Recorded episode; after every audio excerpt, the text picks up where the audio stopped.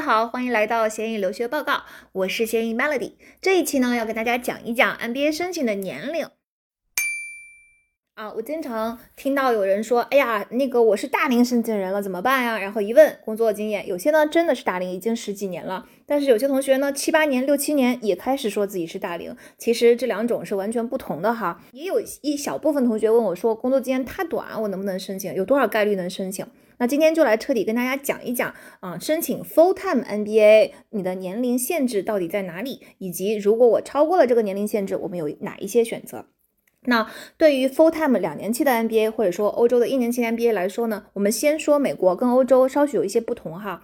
对美国的学校来说，嗯，三到八年是 full time MBA 最常见的啊，这个工作经验就是申请的年龄，就是工作三到八年。嗯，这个三到八年是截止到入学的那一刻。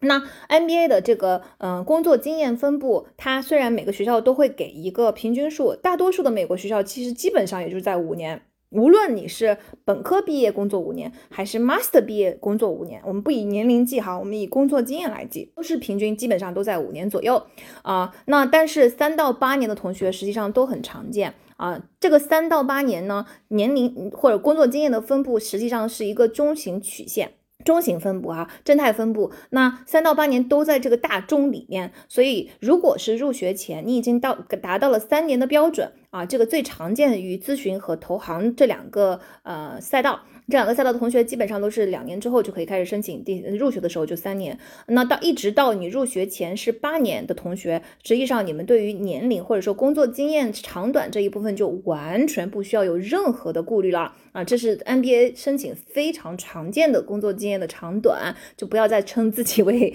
大龄申请人了，不算哈。嗯，只要你在三到八年之内都 OK 的。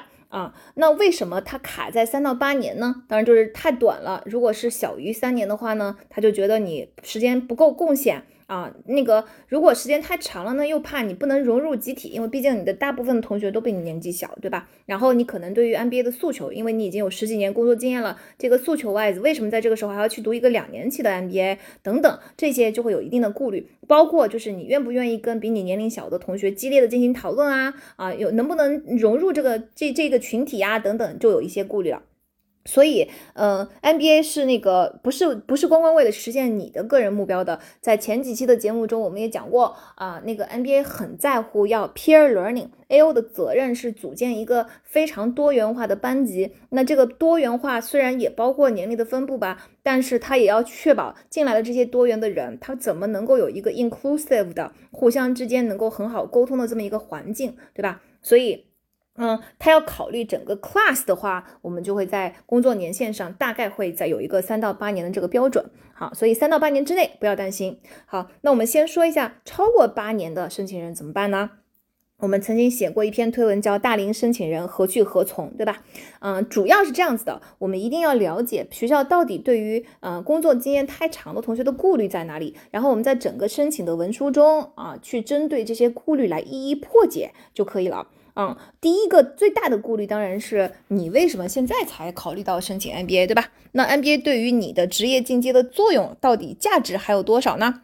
好，那嗯，这个我们要去回答这个问题，你，我们就是所以对大龄真正的大龄超过八年的同学来说，你真正要回答最重要的问题就是 Why MBA？Why now？啊，当然现在在这个大环境下，其实有很多同学以前没有考虑过 MBA，已经过了那个三到八年的窗口了，但是现在突然之间发现自己需要进阶，所以我们也不要嗯担心，不要气馁，嗯，因为。我八年之后完全还是可以找到 solid 的读 MBA 的理由的，是吧？呃，我们是就八年之内的同学，六七年的、七八年的，甚至八九年的同学，我们升进升进去的这是很案例是非常常见的。但是那些嗯更长时间的，我们也有。我们就有一位同学已经工作到十一到十二年了，他也能申请 Kellogg，而且他还拿了四分之三奖啊！我们也有一篇啊，那个他的这个学员故事叫大龄难申请啊，嗯，WE 十年加的超大龄亲身经历，教你拿下 M 七的这么一个学员故事。所以可见就是大龄是 OK 的。我们之前也采访过另外一位我的同学啊，他呢是工作毕业毕业了之后。他们家哈全是呃 PhD，就是他们家是学术氛围非常浓的。但是他本人呢，就是偏偏偏就不想读 PhD，然后硬要本科毕业之后就想工作了。结果他本科毕业之后就先工作了。嗯，确实工作了几年之后，慢慢的啊，回到了这个家庭的氛围之内。突然之间觉得，哎呀，读个 PhD 也不错呀。最后还是没有抵得过家庭的压力，最后就是三工作几年之后又去读了一个 PhD。所以他其实，在入学的时候，如果你把 PhD 这一段都算上的话，就是如果把 PhD 也当成是工作经验的话，毕竟 PhD 也是帮导师干活嘛。那其实他的工作经验可能就已经来到了十年加，这个时候他去申请，但是呢，他非常的就是他讲的非常，他他在两点之上讲的非常的清晰。第一点就是为什么我现在要读这个 MBA，当然这个他的个人 case 不一定能够参考啊，因为十几年的同学每一个人要读 MBA 的理由都是很不同的。那第二点他强调的呢，是我这个十年加的工作经验能够给学校带来什么样 unique 的贡献啊？那是那些比我更年轻的申请人所不拥有的，而且对整个 class。是非常有利的，在 Y MBA 这两两个大问题，只要能够讲清楚，第一个 Y MBA，第二个我对学校我的经历，我的这个超长工作经历对学校有什么 unique 的贡献，这些贡献对于大多数的 class 同学都是有有利的、有价值的。啊。然后你你本人对于整个职业路径，对于 MBA 对你的意义，对于你能带来什么，所有的东西都比较 firm 啊，很自信又很清晰，这个就是成熟的申请人身上的闪光点了，对吧？你比其他的同学想的都要清楚，你如何利用资源，你如何能够帮助他人，你对学校有什么价值？为什么你这个年龄读出来了以后，你的工作是可以 secure 的？学校不用担心你的就业问题，等等一切。如果你在你的 package 中把学校对于你身上的所有的 concern 提前都已经给他想清楚了，并且能够清晰的呈现出来，那么大龄对你来说就不一定是一个挑战，甚至有些时候它能够变成你的优势，对吧？啊，那我们再总结一下，我们必须要回答：第一，玩 NBA，玩 NBA 对你的职业提升，两年期对你的意义到底在哪里？嗯。然后你能像年轻人那样快速适应环境吗？你能像年轻人那样进行转行吗？你毕业之后的工作有有 secure 吗？会不会因为年纪太大不能融入团队讨论，对吧？你的大龄带来了什么样额外的贡献？只要你把这些问题回答好了，大龄对你来说就不一定是一个劣势，很有可能反而是一个优势。那当然，这个就要 case by case，我们个案分析了哈。那对于呃小于三年的同学怎么办呢？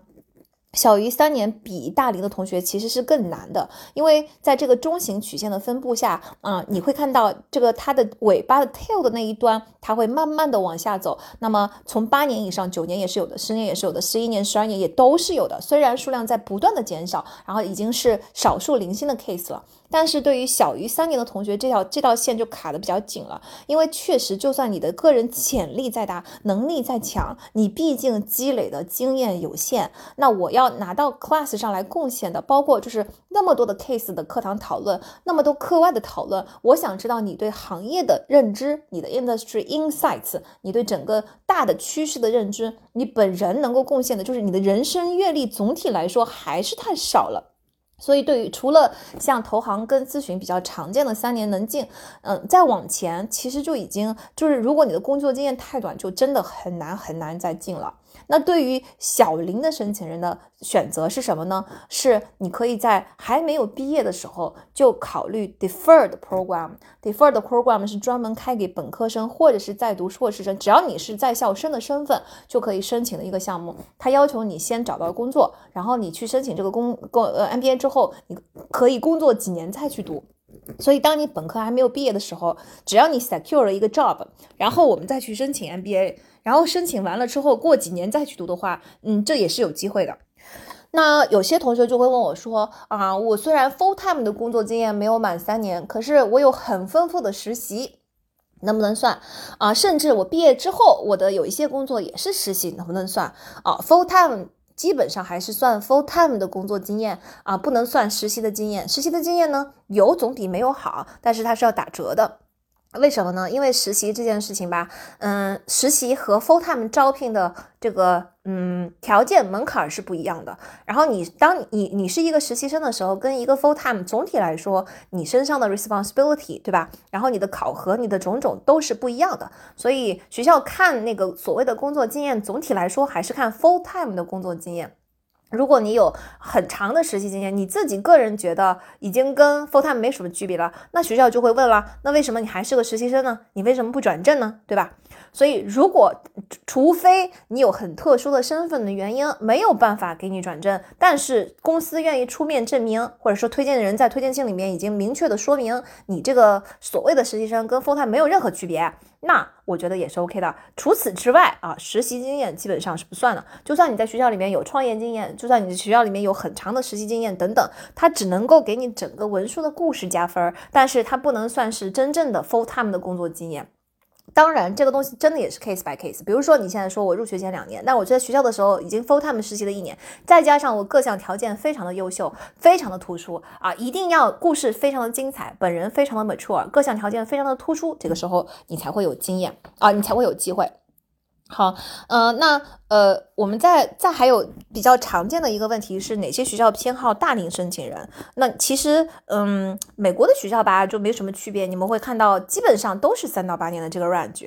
欧洲的学校，说实话，那确实在年龄上会放的比较宽啊，它可能会放到就是，嗯，那个如果说美国的学校是五年的话呢，欧洲的学校就是平均工作年龄就会，嗯，到到六到七年，甚至七到八年。你像在美国的学校，你看到，嗯，二十四五岁、二十五六岁的。同学会比较常见，那么欧洲的学校可能平均你会看到二十八九岁的同学会比较常见，就是最常见的哈，最最主流的那一批。那也就是说，欧洲的学校可以在美国学校的基础上啊，我们往往后再放宽个三四年吧，就是在工作经验上。但是同样哈，他更偏好大龄申请人的话，那么你的工作经验越短，其实在这样的项目中，你的这个优势可能就不明显了。好，那那个，嗯，那个，呃，我们还有就是刚在之前的这些节目中，我们讲过，如果说你真的非常非常的资深，已经有了十几年的工作经验，还是可以建议大家去考虑一下专门针对资深申请人的几个项目，比如说 Stanford 的 MSX，比如说 Sloan 的 Fellowship，然后呢，比如说，嗯，USC 的 IBER，LBS 的 Fellowship，再比如说我们之前介绍过的在香港的 Booth 那个 EMBA 项目，这些其实都是设计专门设计给成熟的申请人。读的。啊，在这里呢，我们正好也要解释一下，美国有一个文化，就是美国学校呢，实际上它，嗯，它他们是非常，美国是一个呃很讲专业化以及很讲规则的。这个这么一个文化，嗯，所有的东西都是有非常清晰的、很成熟的一套体系来应对的。所以，它既然有针对大龄申请人的项目，比如说 Weekend MBA，比如说 EMBA 项目，对吧？那么，他就很难去考虑说，为什么你不去申请那些项目，非要来申请我的两年期呢？